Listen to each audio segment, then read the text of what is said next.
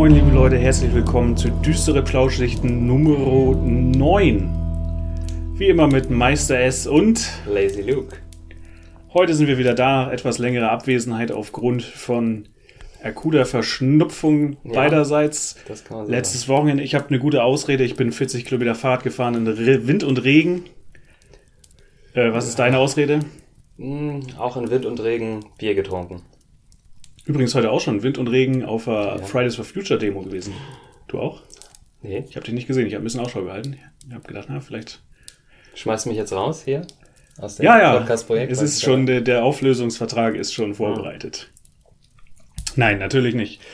Wir sind wieder da und wir haben zwei Themen dabei, die diesmal sogar äh, auf gar vergnügliche Weise verquickt sind, könnte man sagen, die miteinander zu tun haben. Ja, und jetzt müssen wir uns noch einigen, wie wir die Reihenfolge machen. Ich würde sagen, ich fange an. Ja. Du kannst äh, es dann dir überlassen, ob du dann einsteigst, wenn du den Punkt zum Einstieg hast, oder ob du sagst, ich mache erstmal ganz komplett deinen Teil. Das würde ich dir überlassen. Wir können ja vielleicht auch sogar, wir können ja mal gucken. Du kannst ja mal anfangen und dann schauen wir vielleicht entwickelt sich, fly. vielleicht löst sich ja sogar diese Blockstruktur so ein bisschen auf Oh heute und äh, wir werden integrativer. Aha. Äh, schauen wir mal. Fang einfach an und dann Okay, also störe ich ich dich zwischendurch. Ähm, mir das Thema Alchemie mal genauer angeguckt. Das hatten wir auch schon länger auf dem Zettel. Haben wir, glaube ich, sogar schon mal angekündigt, oder? Und vielleicht schon angekündigt, ja, das kann sein. Und ähm, ja, ich steige ja auch immer mit der Etymologie ein, das kann ich hier auch machen. Ähm, da hat man mit Al die bekannte arabische Vorsilbe zu dem Begriff Chemia, den man ja schon so raushört, auch griechisch hört man schon raus, äh, den heutigen Begriff Chemie. Und ja, zur Definition, das befasst sich dann nicht nur mit der Verwandlung von unedlen Metallen zu Gold, was man ja so populärwissenschaftlich dann immer am ehesten daran behandelt, sondern ist auch allgemein angesehen so als sogenannte Protowissenschaft zu den, äh, ja, zur Chemie selbst oder zur Pharmazeutik. Und ist auch äh, zeitgenössisch dann Teil der Naturphilosophie. Genau, und uns würde das, würde ich mal sagen, auch, äh, wir gucken ja immer auf die äh, mystischen Aspekte, ähm, dann auch wieder besonders interessieren, wenn wir gucken, was sind so die Sachen, die die Alchemisten erreichen wollten. Unsterblichkeit zum Beispiel, ein Allheilmittel finden, das sogenannte Panacee. Äh, ein Alkahest, ein Universallösungsmittel finden. Und natürlich das Magnum Opus, also mit den, mit Hilfe des Steine der Weisen dann letztendlich eben unedle Metalle in Gold verwandeln. Wobei das natürlich auch immer so als Metapher angesehen werden kann für den gesamten Wandel einer Person. Den geistigen Wandel, da wären wir dann wieder bei Jung, der uns ja auch schon öfter mal begegnet ist, da komme ich Stimmt. dann später auch nochmal drauf. Also wenn man das sozusagen metaphorisch sieht, hat man da die Metapher. Ja, ähm, genau. Äh, etymologisch habe ich schon gesagt. Das heißt, wir haben also zuerst aus Griechenland diese ähm, Bewegung und die ist dann letztendlich eigentlich über die muslimische Welt nach der Reconquista ja wieder nach Europa hineingeströmt. Und deswegen haben wir eben diese arabische Vorsilbe Al-Chemia. Und äh, ja, beim Griechischen, da befinden wir uns jetzt so 300 vor Christus. Und da haben wir zum Beispiel als heutige Über Überbleibsel auch noch den Hermesstab, den ja, medizinische Einrichtungen zum Beispiel in den USA ja auch noch so tragen. Und ähm, die Figur davon abgeleitet Hermes Trismegistos. Also ich habe da gefunden, das ist eigentlich so eine mehr oder weniger legendäre Gestalt, eigentlich aus dem griechischen Gott Hermes. Werde ich in noch eine ganze Menge Verbindung- zu sagen. in Verbindung mit Tod, äh, dem ägyptischen Genau. Gott. Und das wäre jetzt der Punkt, nämlich wo du schon einsteigen könntest, obwohl sich das natürlich auch später, diese, diese ganze Strömung noch auch im Mittelalter und in der frühen Neuzeit und so weiter bewegt. Aber das wäre so mein Angebot, hier einzusteigen oder ich ziehe erstmal weiter durch. Ähm, ja, weiß nicht. Die Frage ist, wo geht die Reise mit dir noch hin? Ob, ob das so ist, dass ich am Ende noch sozusagen den, der Hintergrund, den ich liefere, ist ja sozusagen die sogenannte Hermetik, ähm, Mhm. die auch mit diesem eben genannten Namen schon zu tun hat. Äh, ob das mehr, musst du jetzt einschätzen, ob das ist ja wirklich eine breite Hintergrundinformation, ob das mehr Sinn macht, das jetzt einzuschieben oder ob das auch noch Sinn macht, wenn ich es hinterher schiebe. Ich weiß nicht. Ja, intuitiv, also würde ich sagen, das kann man auch danach machen, weil ich erstmal diesen groben Überblick gebe und da ich so. das ganz gut, wenn du sozusagen ein Detail dir nochmal rausgreifst und dass wir das nochmal uns genauer angucken. Also zurück zum, zum geschichtlichen Überblick. Natürlich hat man auch eher ähm, ja, parallele Entwicklung, da man kann natürlich nicht einen Ursprungsort wie immer festmachen. Du kannst auch hier jetzt immer wieder einhaken, so als der Experte dafür, wenn du jetzt sagst, ich weiß mehr über die Entwicklung, wie ist das in Indien, in China parallel entstanden. Da hat man ja auch frühe äh, Vorgänger der Chemie und der Medizin oder in der islamischen Welt. Also einfach hier. Erstmal die Basics auf jeden okay. Fall, würde ich sagen. Also vielleicht, dass wir es einmal räumlich verorten. Mhm. Äh, so grob bewegen wir uns natürlich in der ähm, hellenistischen Welt und zwar äh, wahrscheinlich zu einem hauptsächlichen Teil auch ähm, aus Ägypten heraus inspiriert, mhm. äh, das ja seit dem vierten Jahrhundert sozusagen dank Alexander dem großen Teil dieser hellenistischen Welt war, bis dann zur ähm, arabischen Eroberung, wann war die? 600 noch irgendwas, 640er oder so. Äh, und die maßgeblichen Ideen und Texte stammen so von ungefähr von der Zeitenwende, dem Jahre Null, beziehungsweise tendenziell eher noch etwas später, also die ersten zwei, drei Jahrhunderte mhm. äh, nach Christus sozusagen. Dann, dann haben die Leute schon mal, jetzt wissen wir, wo wir sind. Ja.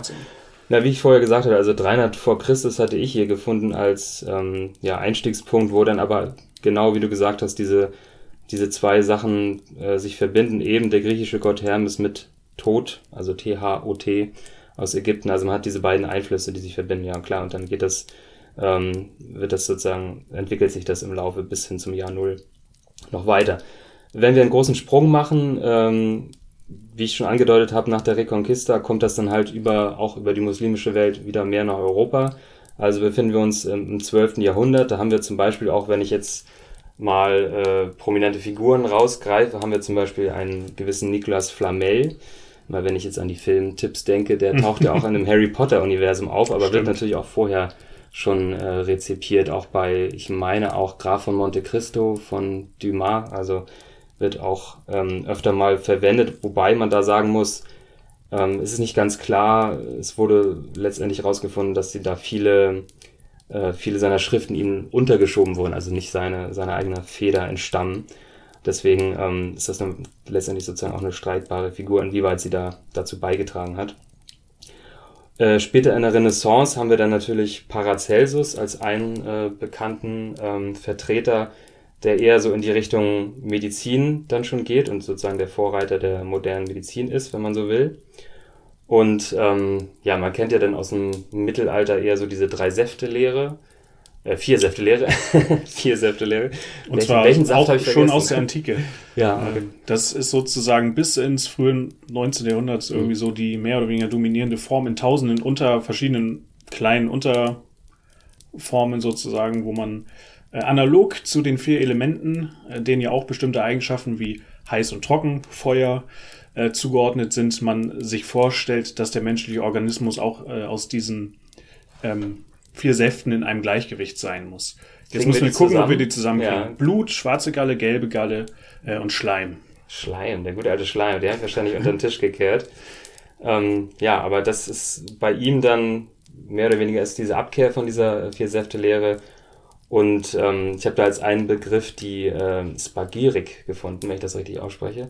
Das ist sozusagen sein Steckenpferd und dann auch natürlich Medizin, aber auch Vorreiter für die Chemie, weil er dann schon so in Richtung dieser Verfahren geht wie Destillation, sowas äh, anzuwenden, statt sich auf diese Vier-Säfte-Lehre eben äh, zu berufen und dann guckt, wie kann ich mit den Elementen umgehen, hat mit Schwefel, mit Quecksilber, mit Salz und so weiter rumexperimentiert und ähm, wie kann ich das über diese jetzt auch heut, heutzutage noch bekannten chemischen Trennverfahren eher, äh, wie kann ich damit arbeiten? So.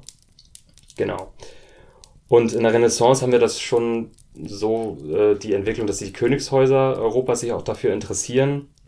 Und in dieser, im Laufe dieser Zeit gibt es dann natürlich auch immer wieder Betrüger, sozusagen, die äh, äh, zu Recht dann äh, als Scharlatan bezeichnet werden. Man hat ja vorher schon diesen manchmal diese, diese Schnittmenge, okay, jetzt äh, wird das, werden die Leute angeklagt als Magier und Hexer.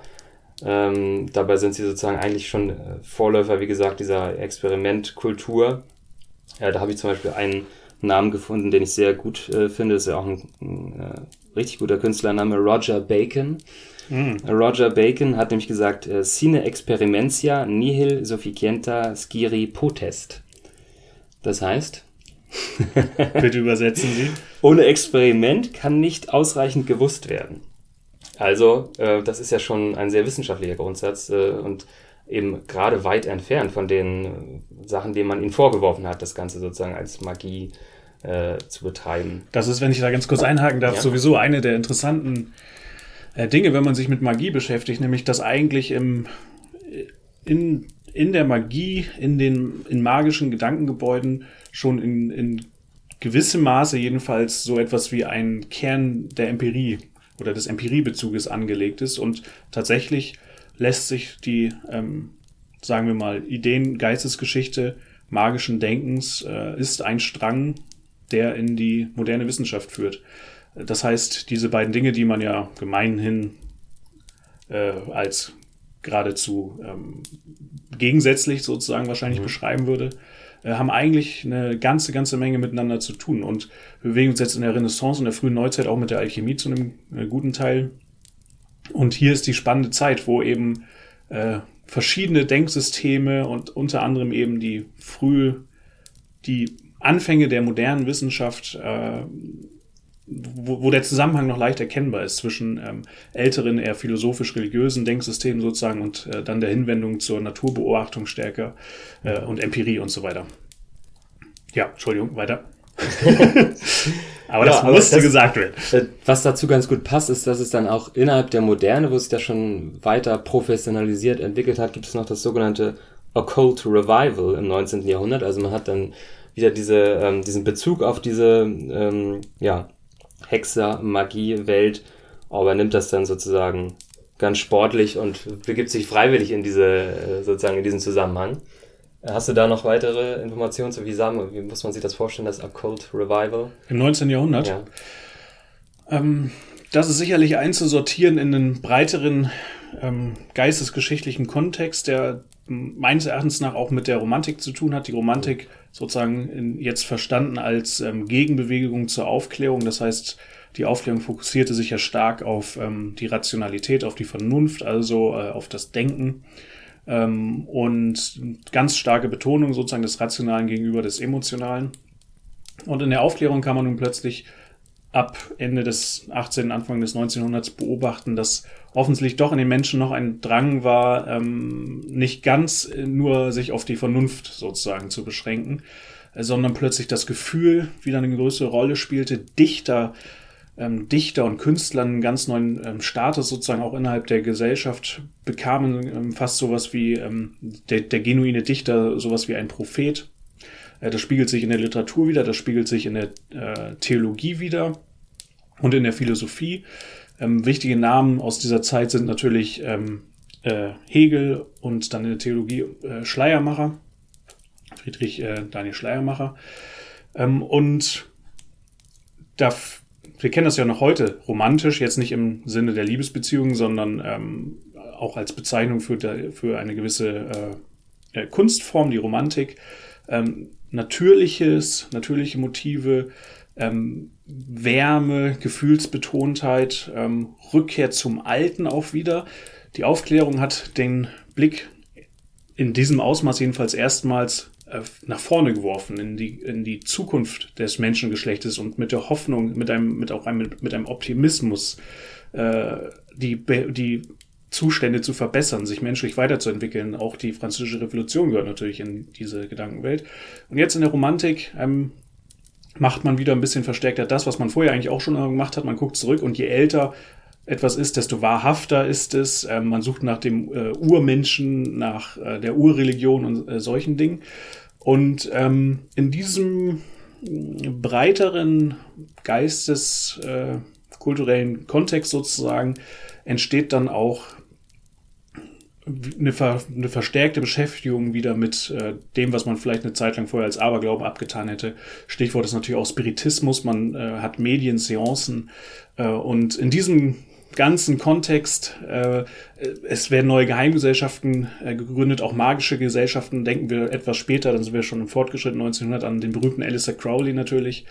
Ähm, äh, das war offensichtlich eines der Bedürfnisse oder in der Zeit verstärkt vorhandenen Bedürfnisse der Menschen, äh, vielleicht sogar zu sich zu kommen äh, auf jeden Fall wieder das ähm, Erfahrbare, das Körperliche, das Ursprüngliche äh, in den Blick zu nehmen. Das schlägt sich sogar so weit nieder, dass äh, selbst in protestantischen Kreisen wieder eine zum Teil etwas höhere Wertschätzung des Katholizismus äh, Einkehr erhält, weil da die ähm, sinnliche Komponente sozusagen stärker erhalten geblieben ist als im Protestantismus.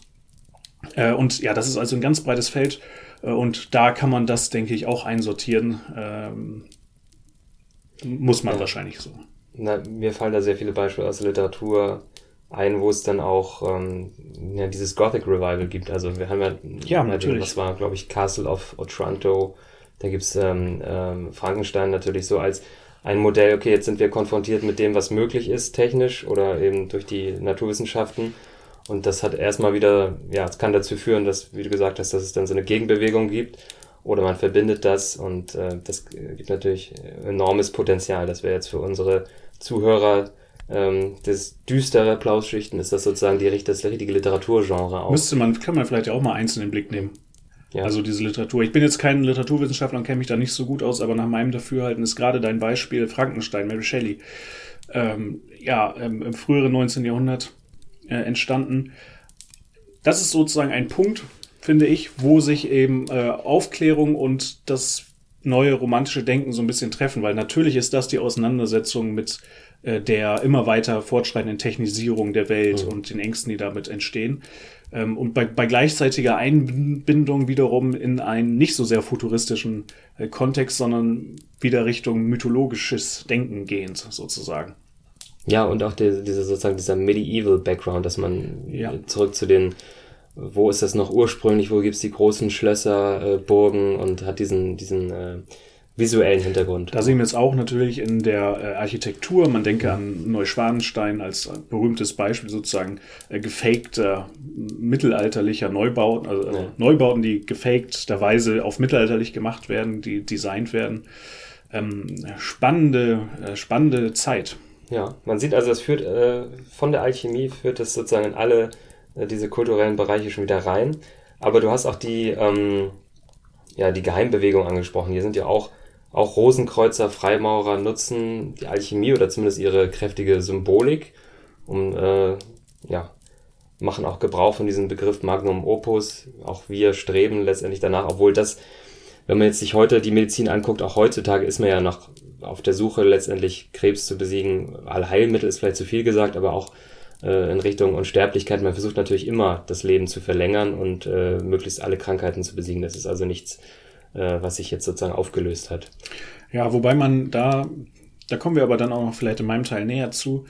Es ist nochmal ein gewisser Unterschied ähm, zwischen den Ideen, das Leben zu verlängern äh, und selbst wenn man es dann de facto unendlich lange verlängern könnte und der Idee einer genuinen, der Erreichung einer genuinen Unsterblichkeit sozusagen. Aber das ja, sind das Details, zu denen kommen wir dann vielleicht. Okay. Gut, ähm, ich habe ja auch noch die drei Stufen mir aufgeschrieben, von die immer wieder Erwähnung finden. Äh, Nigredo, Albedo, Rubedo. Also zuerst die Reinigung, Nigredo, dann Albedo, die Erleuchtung. Also Albus ist ja weiß, Latein manchmal. Und Rubedo, dann also rötlich gefärbt, habe ich gefunden als ja, die Vereinigung mit Gott oder die Vereinigung mit dem Unbegrenzten. Das wären sozusagen die drei Stufen, die man äh, durchlaufen sollte. Wo wir dann schon wieder in die Metaphorik jetzt übergehen können, was ich vorhin erwähnt hatte, ähm, Karl Gustav Jung, der nimmt das natürlich ähm, als Metapher für den innerpsychischen Prozess. Aber auch wenn man jetzt an Adepten denkt, das kann man ja auch, weiß nicht, es gibt ja auch Adepten im, im Kampfsport oder so, auch die müssen verschiedene Stufen durchgehen, auch äh, dieser psychische Prozess und ähnlich hier bei der Alchemie hat man halt zuerst die Reinigung, das ist die Basis, dann ähm, äh, erfährt man die Erleuchtung und letztendlich ist das Ziel die Vereinigung ähm, mit Gott oder eben dem, dem Unbegrenzten, wenn man es sozusagen atheistisch sagen möchte. Und äh, Jung sagt, das ist sozusagen wie Leiden, Tod und Auferstehung. Und ähm, letztendlich der Abschluss der Transformation, dann hat man sozusagen eine neue Existenz das zeigt sich bei Jung natürlich wieder in den Träumen, Visionen seiner Patienten.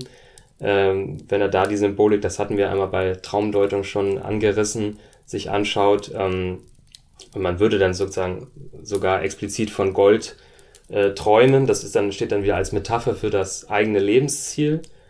Und ähm, der Begriff, der da immer wieder auftaucht, ist die Individuation. Und das kann man heutzutage äh, sehen, fast schon als so eine Art Werdegang, die man durchläuft. Auch heute äh, muss jeder seinen Lebenslauf, äh, in seinem Lebenslauf sozusagen seinen Werdegang preisgeben. Und äh, bei Jung ist das, wie, wie erreiche ich das auf so ja, ähm, psychischer Ebene, äh, was ist mein persönlicher Werdegang und nimmt halt gerne da Anleihen in der, in der Alchemie. Genau. Ähm, weitere Figuren, die noch auftauchen, sind zum Beispiel Georgius ähm, Agricola, der sozusagen als Vater der Mineralogie beschrieben wird. Und auch da haben wir ähnlich wie bei Paracelsus, das sind dann sozusagen die Vorgänger dieser, dieser neuen Wissenschaftsströmungen, die entstehen. Da hat man zum Beispiel Geologie und Bergbau und bei Paracelsus eben die, die Medizin oder auch eben Teile der Chemie.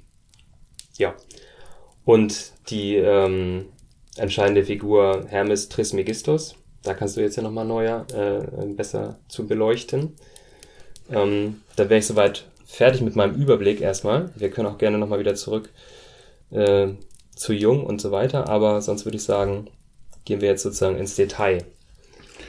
Okay, und ähm, von wegen zurückgehen zu den Dingen, die du jetzt schon gesagt hast, da werden wir bestimmt gleich eh an gegebener Stelle noch auf einiges treffen.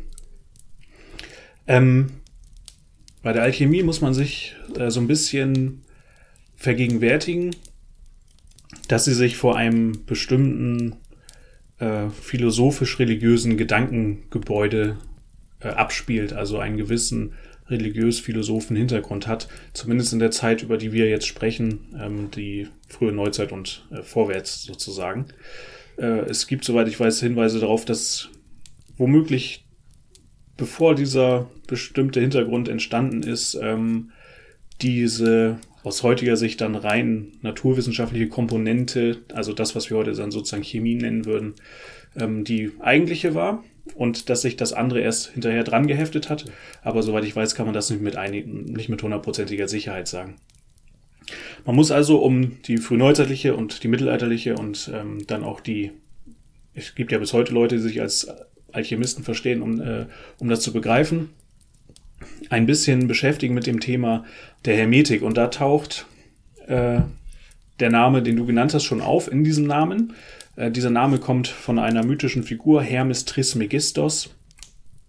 Ähm, Hermes kennen wir als den äh, oder als einen griechischen Gott, äh, ähm, Gott der äh, reisenden Kaufleute, äh, aber auch ähm, Magier und natürlich Götterbote. Ähm, Trismegistos er kommt auch aus dem Griechischen äh, und spielt darauf an, da ist natürlich die Zahl 3 drin und dann der Superlativ.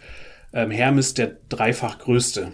Und zwar ist er der größte der äh, Philosophen, er ist der größte der Priester und er ist der größte der Könige, sozusagen. Das ist so der, der mythische Hintergrund für diesen Namen. Ähm, es gibt einen ähm, gewissen Textkorpus, Corpus Hermeticum, heute so genannt, der äh, vermutlich so in den ersten 300 nach Christus entstanden ist und der eigentlich ähm, für einen Gutteil des alchemistischen und hermetischen Denkens sozusagen die Grundlage dann gebildet hat später. Und man war bis ins 17. Jahrhundert eigentlich davon überzeugt, da sind wir wieder bei dem je älter, desto besser, ähm, dass das ganz alt sein muss. Also Hermes mhm. Trismegistos wurde zum Teil identifiziert mit Moses, zum Teil wurde er als Zeitgenosse Moses dargestellt, zum Teil als Zeitgenosse Abrahams, also noch vor Moses.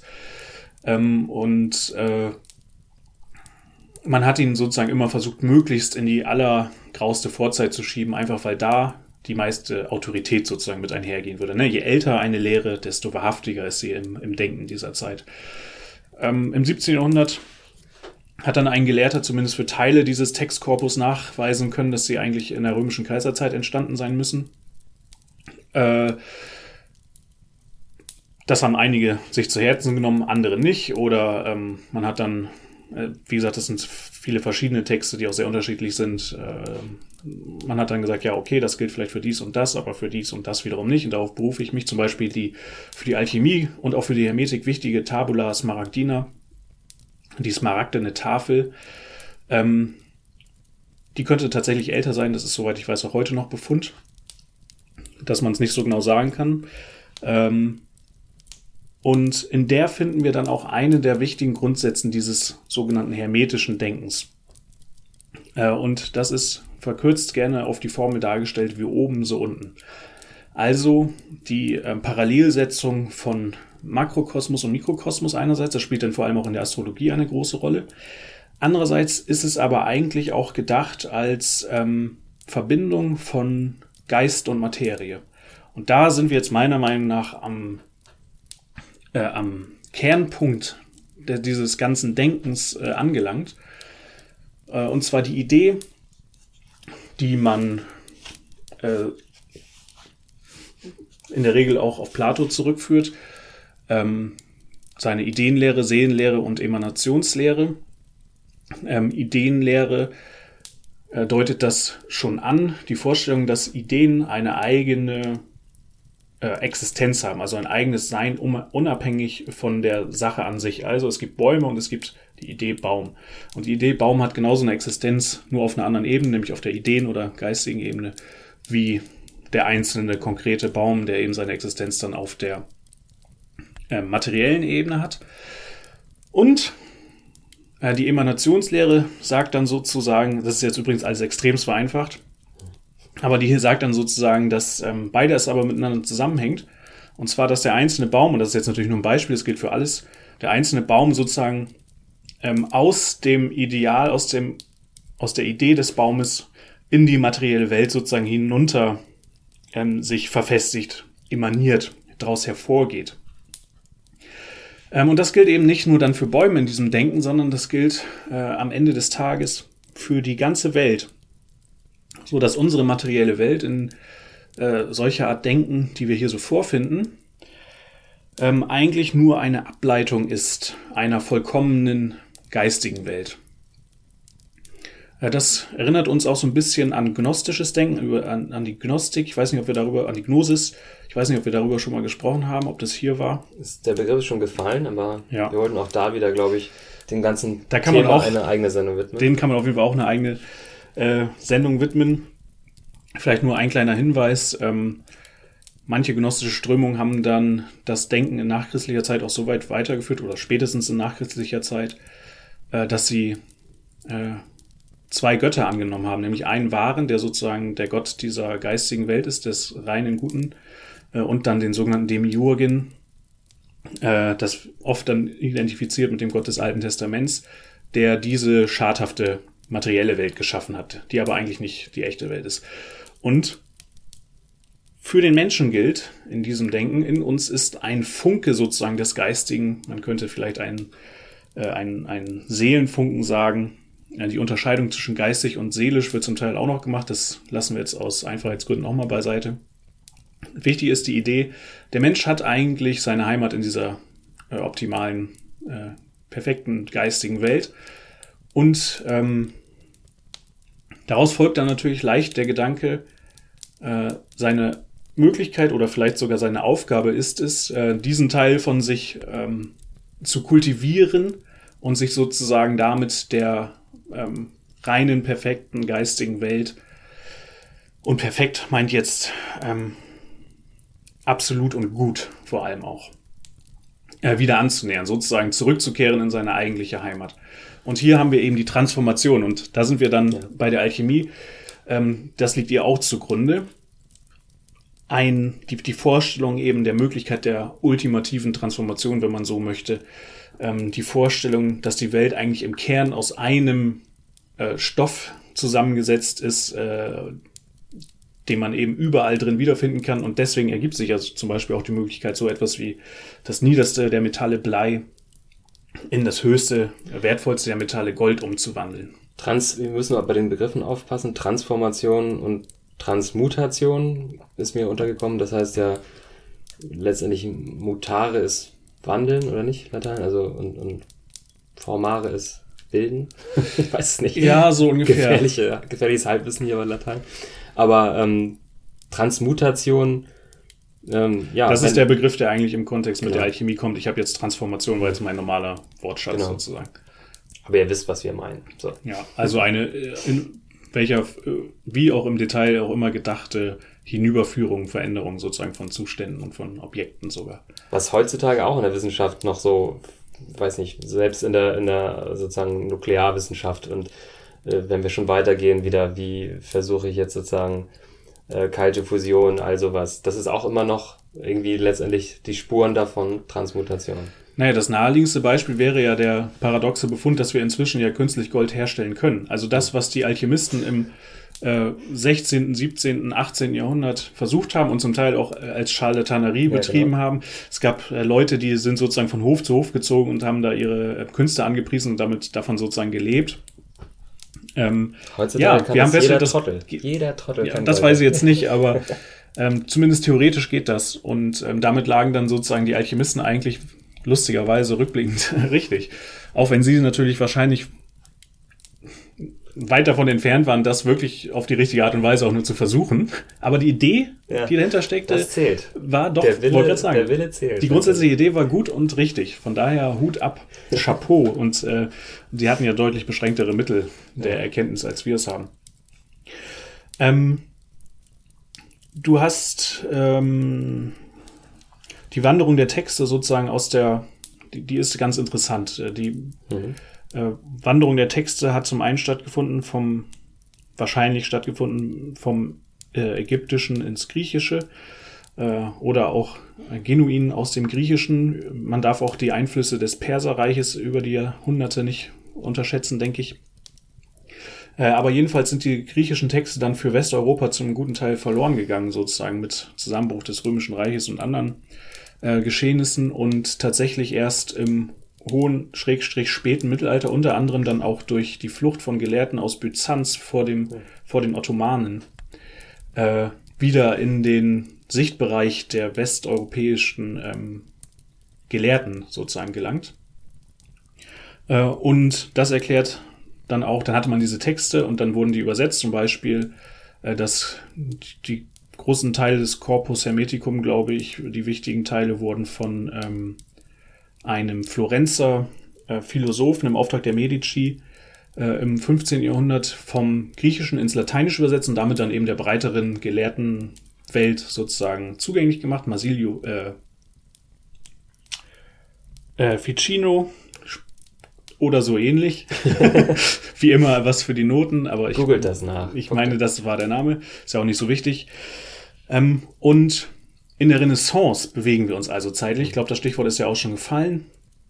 Ja, wobei, wobei ich da kurz einhaken muss, das ja. war ja, äh, du hast gesagt, sozusagen der Raum Bosporus, äh, die Ottomanen, aber auch, wie ich vorhin sagte, Reconquista, das heißt, da wo die Mauren, Südspanien, Iberische Halbinsel, da war ja dann auch die Verbindung, äh, ja. um, um, sozusagen Quellen zu hinterlassen aus der muslimischen Welt. Ich habe das andere dann, jetzt nur noch hinzugefügt, ja. also was du gesagt Klar. hast.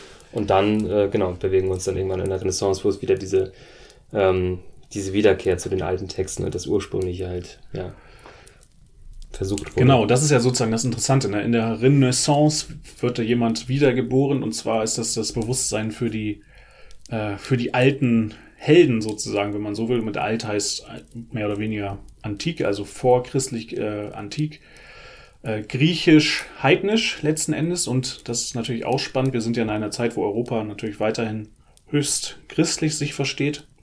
Äh, und man aber die ähm, alten Heiden, die Philosophen, ähm, trotzdem dann gerne rezipiert und das Ganze versucht mit dem eigenen ähm, christlichen Denken in Deckung zu bringen, wie es ja auch schon die Apologeten zum Beispiel getan haben, äh, in den ersten Jahrhunderten oder in dem, im zweiten und dritten Jahrhundert nach Christus. Also man findet da Anknüpfungspunkte und äh, bastelt sich das äh, sozusagen dann zum Teil auch so ein bisschen zurecht.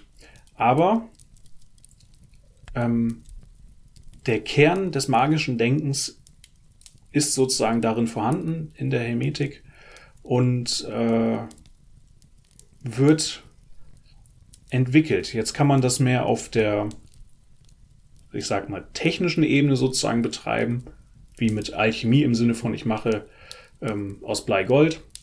Ja, das hatte Oder, ich vorhin äh, vergessen zu erwähnen. Also Chemie heißt äh, natürlich äh, was in Richtung Metall gießen. Also das ist sozusagen der zweite Teil. Dann eben Al, die, die arabische Vorsilbe und Chemie, also im Ursprung also Metallguss ist die, das Prozedere. Ja, also der Umgang mit äh, wie sagt man, Stoffen. genau, der, ähm, der Chemiker heutzutage sagen, als Stoff, Stofflehre. Und gleichzeitig spielt sich eben, das ist ja das Spannende, da, gleichzeitig spielt sich äh, das eben trotzdem auch begleitend sozusagen auf einer philosophisch, religiös, äh, man könnte vielleicht sogar sagen spirituellen Ebene ab, der Reinigungsprozess des Menschen, äh, der versucht sich wieder in die Nähe, in die größtmögliche Nähe sozusagen des einen Ursprungs, die Christen nennen es dann natürlich Gott, ähm, zu bewegen. Und insofern ist es auch ein Teilbereich ähm, der Mystik, äh, aus meiner Sicht jedenfalls und ähm, führt mit seinen Traditionen bis in die heutige Zeit. Unter anderem, du hast es erwähnt, über Vereinigungen wie zum Beispiel die Rosenkreuzer, die äh, im 17. Jahrhundert gegründet wurden äh, und dann auch verschiedene Freimaurertraditionen, die ihren großen,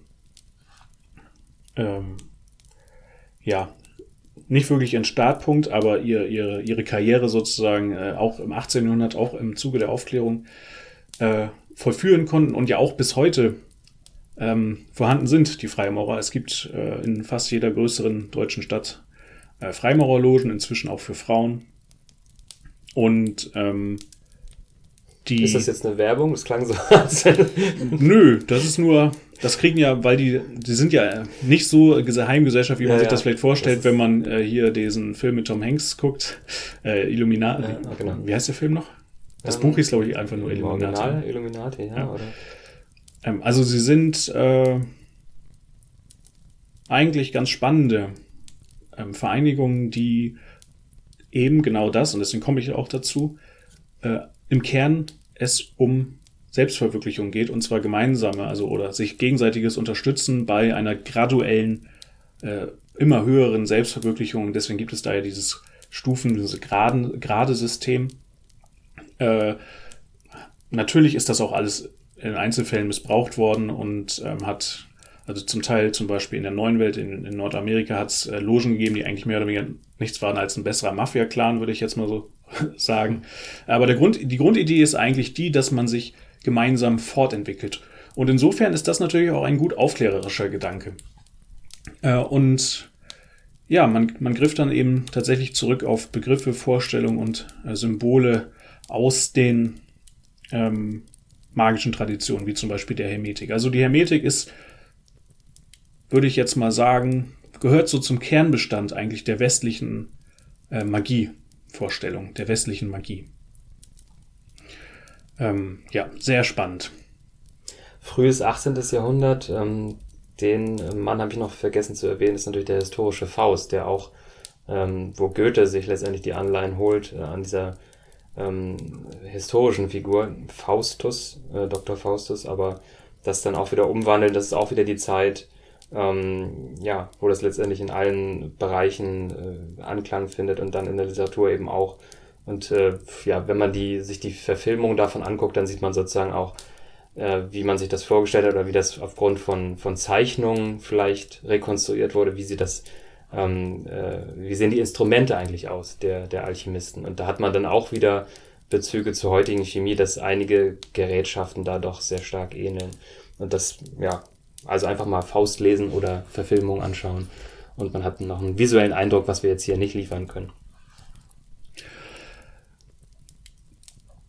Wenn man sich ähm, Visualisierung sozusagen aus dieser Zeit anguckt, Bilder äh, zu Magiern fällt das auf, dass, ähm, und auch später noch, auch im 19. Jahrhundert, äh, dass die eben oft dargestellt werden in Räumen, die dann so ähm,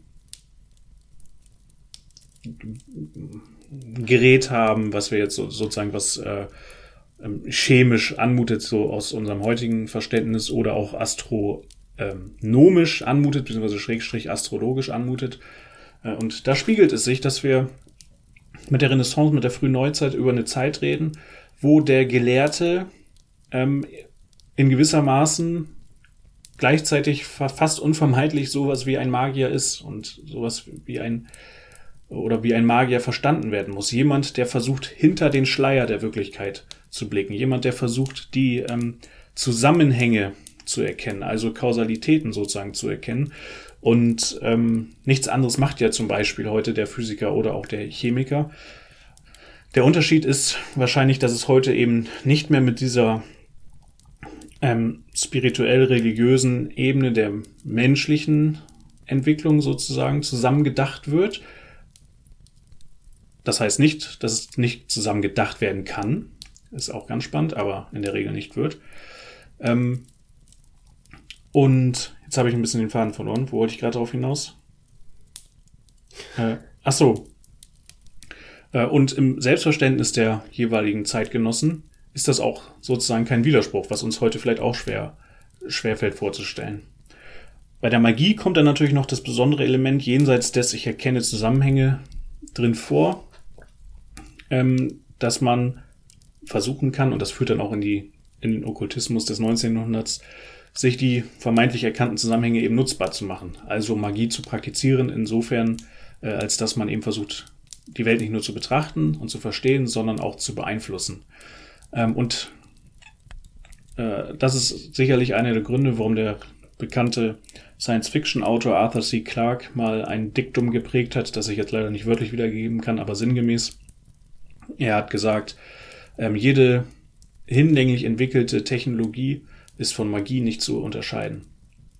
Und damit hat er recht. Wenn man sich mit Magiegeschichte ähm, befasst, äh, sich die einzelnen Stadien so anguckt, äh, dann lehnt man sich eigentlich nicht weit aus dem Fenster, wenn man sagt, eigentlich sind unsere technischen Errungenschaften, die höheren technischen Errungenschaften, sind eigentlich äh, eine Form von Magie. Denn sie sind entstanden als immer weitergehender Fortsatz sozusagen dieser Art des Denkens.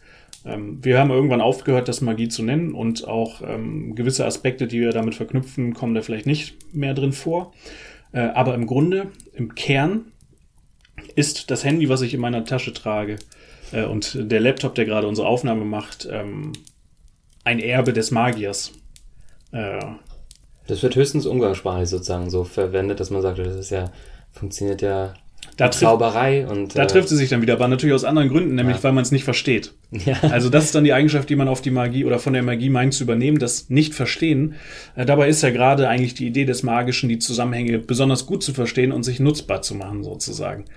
Ähm, na, diesen Moment habe ich auch auf, dass ich denke, okay, wenn ich jetzt ad hoc erklären müsste, wie funktioniert jetzt quasi diese Mikrofonaufnahme, technische Natur, Fernsehbild, solche Sachen, äh, da stößt man auch an seine Grenzen. Da müsste ich jetzt erstmal den technischen Podcast hören, um das zu verstehen. Aber ähm, genau, was du noch gesagt hast, passt auch in die Richtung einer unserer ersten Folgen äh, mit Tesla. Letztendlich ist das so, man hat das Problem, dass man entweder man gerät sozusagen ins Fahrwasser der, der Betrüger, die das ausnutzen und wirklich so diese Charlatanerie betreiben, oder man wird in diese dunkle Ecke gedrückt, weil die Leute es nicht verstehen oder nicht verstehen können zu diesem Zeitpunkt. Und deswegen äh, auch bei Tesla und den ersten Experimenten mit Strom ist das, denke ich mal, ähnlich, der ähnliche Effekt gewesen wie hier mit chemischen Experimenten, gerade vor Publikum, wenn man dann sozusagen extra auf die ähm, äh, spektakulären äh, Experimente gesetzt hat. Ja.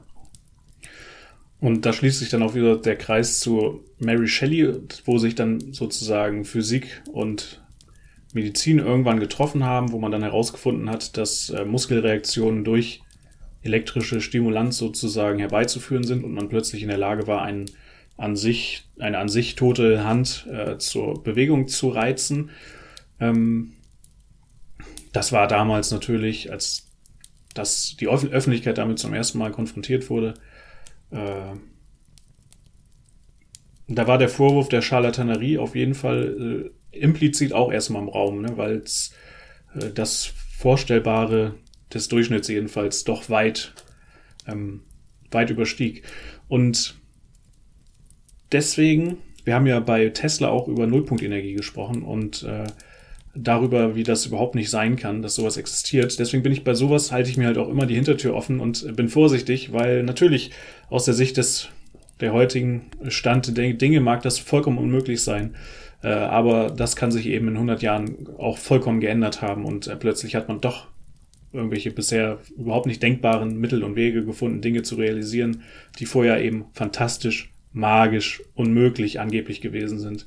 Äh, da darf man ja, deswegen lache ich diese Leute zumindest nicht aus, die glauben, ja. äh, Nullpunkte Energie finden zu können. Vielleicht kann man die Leute auslachen, die glauben, so ein Ding auf irgendeiner Messe gekauft zu haben für teuer Geld, äh, so wie dieses Auftrieb ähm, Kraftwerk, wovon wir, glaube ich, schon mal gesprochen haben, äh, wo eigentlich schon vom Menschenverstand ja jedem klar sein muss, dass das nicht so richtig funktionieren kann.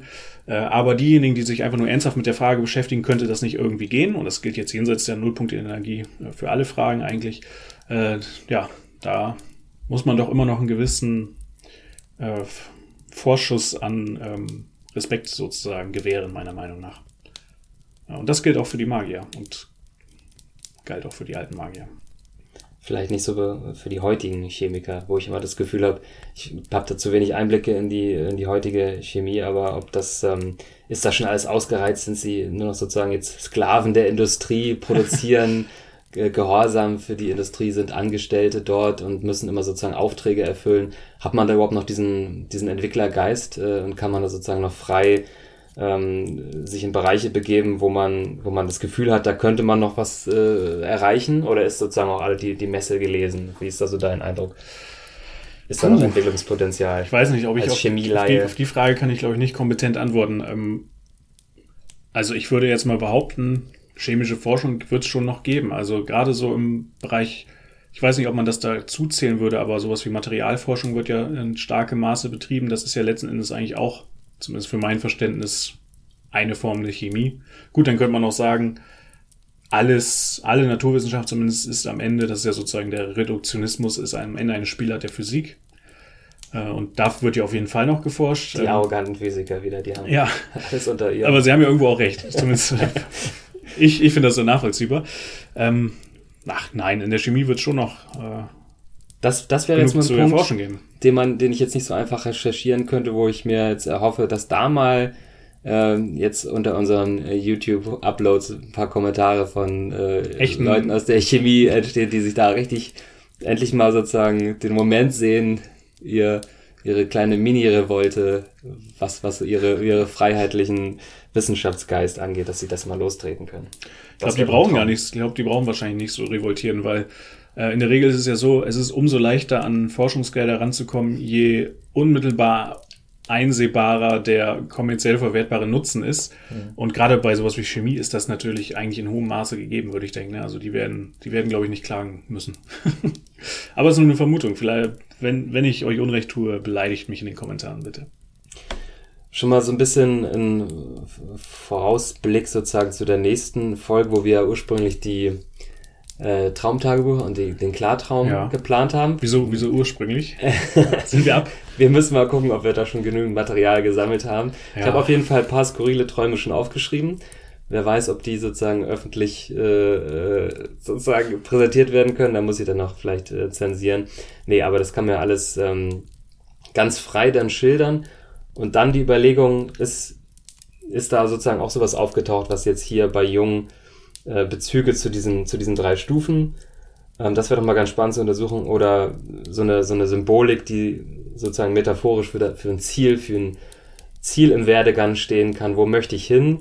Träume ich wirklich vom Goldklumpen oder was wäre, was entspricht in meinem Traum metaphorisch meinem Goldklumpen? Das also, wäre das wäre eine interessante Analyse. Ich glaube, das musst du dann machen, weil ich habe ja schon mal erzählt, meine Träume sind in der Regel dermaßen nichtssagend und äh, auch, auch zum Teil unzusammenhängend, merkwürdig. Da, ich konnte da bisher noch keine interessanten Strukturen irgendwie ja, erkennen. sobald man das präsentiert oder zusammen durchgeht, vielleicht fällt einem dann äh, entsprechend die Symbolik auf. Ich, ich muss aber auch sagen, ich war leider irgendwie, ja, ich habe nicht so richtig gut was hm. abfischen können bisher. Ich weiß nicht, wie es bei dir aussieht, ob das jetzt wenige also hast du insgesamt viele Träume und ein paar davon denkst du sind erzählenswert oder hast du auch mhm. eh auch nur wenige Träume und tatsächlich, wie ich das in der letzten Folge erwähnt habe, ist das ähm, nimmt das bei mir ab, sobald ich eben nicht diese zweite REM-Phase habe und dieses Nachschlafen, also, ja. wenn ich dann ganz ordnungsgemäß immer früh aufstehe und dann zack äh, ähm, äh, ja direkt in die Dusche gehe und dann habe ich das erstens ist dann die Erinnerung verschwimmt dann sofort, aber paar habe ich auf jeden Fall aufgeschrieben, paar skurrile und auch da kann man ja, wir hoffen auf Zuschriften oder wir hören uns jetzt mal sozusagen auch in unserem Bekanntenkreis rum, ob da jemand, äh, da habe ich auch schon zwei, zwei, drei im Blick, ähm, die öfter mal so ihre Träume mit mir teilen. Die kann ich ja auch verwursten und dann anonym Oh, das ist ähm, ja cool, ja. äh, Stimmt. sozusagen präsentieren und denen dann versuchen, irgendwie diese, diese Schablone, Schablone aufzulegen, ob man das sozusagen mit unserem Thema jetzt eine Folge davor eben verwenden kann. Wir wälzen die mangelnde äh, Kreativität unseres Traumgehirns einfach ab und äh, zapfen bessere Quellen an. Das ist ein guter, ein guter Plan. Jo. Weil bei mir ist tatsächlich, hat sich irgendwie in der Zwischenzeit auch wenig angehäuft. Es war auch wieder irgendwie eine stressige Zeit und tatsächlich, ja, so wie du auch sagst, ne, wenn man morgens aufwacht und irgendwie schon so direkt in den Action-Modus schaltet, sage ich mal, ist es irgendwie mit der Träumerei alles ein bisschen mau. Aber wir wollten ja auch den Bereich Klartraum mit reinbringen, das heißt, wir haben da auch Ja. noch eine zusätzliche Technisches zu erzählen. Ebene. Genau. Ich bin gerade überlegen, ob wir noch den, ähm, ich wollte dich ja festnageln, ne? du erinnerst dich ja. So. Äh, und ich bin gerade überlegen, ob wir noch den, äh, irgendwie den, den Bogen zu unserem heutigen Thema hinkriegen. Äh, Im weitesten Sinne auf jeden Fall, ne? denn die ganze We-Are-Board-Geschichte, auf die ich dich ja festnageln wollte, äh, ist auch im 1900, äh, Moment, Ja, Erinnere ich von, das jetzt falsch? von wegen Occult Revival, da ist Ja. mir das auch in, in den Kopf gekommen. Das war ein bisschen später, glaube ich, ne? Oder? Ich- Videoboard? Ich bin mir gerade gar nicht mehr ganz sicher. Ich glaube, es gibt sogar Vorformen äh, schon im 1800.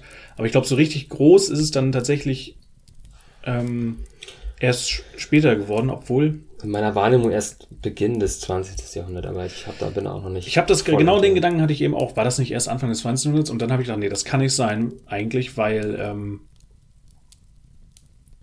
der, der Okkultismus und der, der, der ganze Versuch mit Geistern in Kontakt zu treten und auch ja mitunter ernst gemeinte Forschung dazu, ne, zu dieser Frage, gibt es Geister?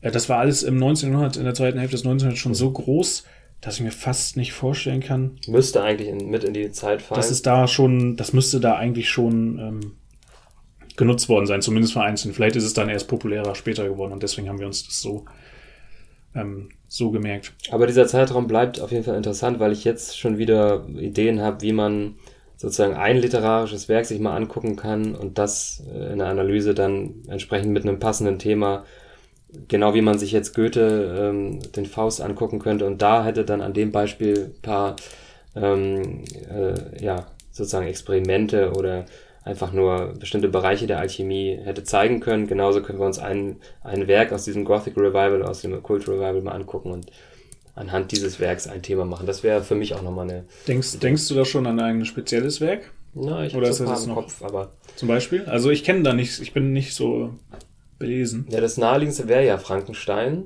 und dann hätte man sozusagen frühe Medizingeschichte, Ja. sowas. Ähm, ja, bei anderen, ich habe jetzt ein paar im Kopf, aber ich will die auch die Titel nicht falsch nennen. Ich muss gleich äh, erstmal in meinem Bücherregal gucken. Also mir fällt bei dem Thema immer als erstes, wahrscheinlich aus persönlichem Gusto auch äh, natürlich Bram Stoker ein, weil ich ja auch ein großer Fan des Themas Vampirismus bin. Und da hätte man natürlich auch wieder eine Chance, weil uns das auch wieder sozusagen mitten reinführt eigentlich ins 1800 und in diese Übergangszeit, wo ähm, es eben nicht ungewöhnlich war, dass ernsthafte Mediziner sich sozusagen die Frage gestellt haben, ähm, was ist, was hat es da auf sich? Da haben aus dem östlichen Europa sozusagen einige merkwürdige Nachrichten äh, das Zentrum des Habsburgischen Reiches Wien erreicht und äh, da stellt man sich halt ernsthaft die Frage, okay, ähm, Vampirismus, gibt es das? Was ist das? Wie ist das zu erklären? Und äh, Wissenschaft, ne? aus heutiger Sicht vielleicht albern, aber damals noch alles enger aufeinander bezogen und äh, man musste sich sozusagen erst zurechtfinden in der Welt. Super spannend. Also ich wäre sozusagen wahrscheinlich dann der, der Dracula-Verfechter, aber ich hätte eigentlich viel mehr Lust, irgendwas zu machen, was ich noch nicht kenne und dann Mhm. da mehr Klar. Neues zu lernen, weil ich, äh, ich bin einfach nicht so der Literaturtyp. Ich habe einfach so von der großen Weltliteratur nicht so viel gelesen. Ähm, da, da dein- muss man mich an, immer an der Hand nehmen. Dein Hauptautor sozusagen ist, der würde doch auch hier in, in diese Sendung passen. Der, ähm, Mein Hauptautor? Wen meinst wenn du? ich, wenn ich jetzt, was ist dein, dein Lieblingsautor, wenn man sich so fragen würde? Auch Du meinst Bereich- jetzt so von den, ähm, von den großen? Ich dachte nämlich an H.P. Lovecraft. Ach so, ach das klar. ist natürlich eine spätere Zeit, aber zumindest hat man den für düstere Plauschschichten Ja. nicht, äh, nicht unbedingt sehr naheliegend. Das, unnutzbar. da habe ich jetzt gerade gar nicht dran gedacht. Ja. Also klar, über den könnte man auch sprechen, wobei das natürlich ja, müsste man sogar. Also hätte ich schon Lust drauf, das irgendwann mal zu machen. Was ist Ähm, da die Basis? Kannst du das ad hoc sagen? Was ist die sozusagen, was wäre das Hauptthema, was man Basis seines rausgreifen- Schaffens. rausgreifen könnte? Genauso wie Oh. meinetwegen Alchemie zum historischen Faust oder Dr. Faust passt. Also bei Lovecraft führt, Gibt's zu viel. führen alle Wege eigentlich nach äh, äh, in die psychische Verstörtheit. Äh, denn, denn die Basis seines Schaffens, zumindest nach allem, was ich darüber weiß und äh, mir selber zusammengereimt habe und gelesen habe, die Basis seiner Kreativität war eigentlich ein, eine, eine, eine komplette Verkorksung äh, seiner eigenen Person, die mit der Art und Weise, wie er aufgezogen worden ist, zu tun Okay. hatte. Und ähm, Also äh, da, da kommen wir wieder richtig rein in die Psychologie, weil der Ja. tatsächlich, glaube ich, einfach relativ ordentlich einen an der Marmel hatte, sage ich jetzt mal etwas flapsig. Aber Äh, Und ansonsten, nicht schlecht, wenn man daraus sowas produzieren kann. Ja, definitiv. kann. dummerweise hat er das ja nicht, er war ja in Zeit seines Lebens nicht Ja. so richtig reich, das kam ja alles posthum, dieser große, also er war, es ging dann schon so ein bisschen los am Ende, aber er, er war nie so richtig super ähm, erfolgreich. Wer mich aber von den großen Namen, sage ich mal, der Weltliteratur, wie gesagt, mein Repertoire ist beschränkt, aber von dem, was ich gelesen habe, ist bei mir äh, äh, Hesse Hm. der, derjenige, der mich am meisten irgendwie Ja, da hat Mitgenommen zumindest den, den indischen Background auch wieder, religiös. Und ja, Siddhartha, sowas kann man auch mit reinnehmen. zum Beispiel. Ich weiß noch, ähm, im Deutsch, ich hatte in Deutsch LK, äh, aber auch mehr so aus Opportunismus, weil ich irgendwie nicht schlecht drin war. Ich hatte, muss ich zugeben, kein ganz so ehrliches Interesse daran. Äh, und da wurden, sollten wir dann irgendwann mal eine Buchzusammenfassung oder sowas schreiben und äh, da kippte die Lehrerin so einen, so einen Haufen Bücher auf den Tisch und so wie so ein Grabbeltisch und jeder grabbelte sich da äh, was runter und ähm, ich hatte eigentlich keinen Bock und kam so mehr oder weniger zuletzt. Und äh, was lag noch da? Der Steppenwolf. Und äh, dann habe ich das gelesen und es hat vorher schon ein paar Bücher gegeben, die ich ganz cool fand, wie zum Beispiel Lenz. Äh, aber Steppenwolf war so das erste und einzige, das, erste, das erste Buch bis dato, was ich sozusagen im Kontext des Deutschunterrichts vor mir hatte, wo ich echt gedacht habe, okay, krass, das ist ja voll geil. Äh, das hat mich wirklich ähm, Wenn man so, viel, so früh schon im Schamanismus drin ist, mit 12, 13 schon im Schamanismus und nur noch wissenschaftliche Literatur willst, dann hat man natürlich nichts Ich- übrig für die ich- schnöde. Ja, ich hatte schon immer, äh, ich weiß nicht wieso, ich hatte schon immer einen Hang zu Sachliteratur, sage ich jetzt mal in irgendeiner, in irgendeiner Weise. Ich wollte immer die Welt in ihrer unglaublichen, ähm, ihrer unglaublichen Wunderhaftigkeit, muss ich fast sagen. Äh, Wenn man drüber nachdenkt, es ist ja alles ein Riesenwunder. Es ist ja, es geht ja alles auf keine Kuhhaut. Es ist ja alles reiner Wahnsinn. Der geborene Wissenschaftler. Ähm, also. das, naja, das hat mich irgendwie schon immer angezogen. Okay, wir haben ja so ein bisschen ähm, hier so einen Rundumschlag gemacht und so ein bisschen äh, aus dem Thema heraus, aber das ist ja auch machen wir dann wir, wir so ein bisschen Ganz am Ende driften wir immer ein bisschen Ja, wir sind ja kleine Drifter. soweit meiner, äh, meinerseits alles gesagt zur Alchemie. Ja, lass uns noch mal kurz überlegen. Ich habe eine Sache vergessen, das ist mir in der Zwischenzeit eingefallen. Wir haben ähm, Hermes Trismegistos erwähnt und wir haben den griechischen Gott Hermes erwähnt. Das würde ich jetzt nur noch nachschieben. Du hast auch den ägyptischen Gott Thoth erwähnt, aber nur um das, ich weiß nicht, wie deutlich das jetzt geworden ist. Ähm, Hermes Trismegistos gilt sozusagen als Verschmelzung des griechischen genau. Hermes äh, und des äh, ägyptischen Thoth. Das ist der Gott mit dem ähm, Ibiskopf bzw. Paviankopf. Und jetzt noch eine vielleicht interessante Information, das ist sozusagen der allwissende Gott, der äh, Gott, der verantwortlich gemacht wird für Errungenschaften wie äh, Rechnen äh, und Schreiben, glaube ich auch. Also so einer dieser typischen, wie Luzifer, der Lichtbringer sozusagen, ähm, die, diejenigen Götter, die es in verschiedenen Pantheonen gibt, ähm, die den Menschen aus der göttlichen Sphäre die äh, wichtigen Künste sozusagen, die sie äh, jetzt Anführungsstriche über das Tier erheben, sozusagen. Also die ähm, ja, Lichtbringer ist eigentlich schon, Luzifer ist eigentlich schon ein schönes Wort dafür. Also die Kulturvermittler, wenn man so will, aus der göttlichen Sphäre. Das wollte ich noch nachgeschoben haben, weil eben Hermes Trismegistos nicht identisch ist mit Hermes sozusagen. Ja, So, sonst noch Klönschnack, gibt's was Neues? nichts zu berichten, meinerseits. Das ist äh, gut, weil keine Nachrichten sind gute Nachrichten. Äh, dann halte ich jetzt noch kurz meine Füße hier weiter ans Kaminfeuer zum Durchwärmen. Und wir sagen schon mal äh, bis denn. Adios.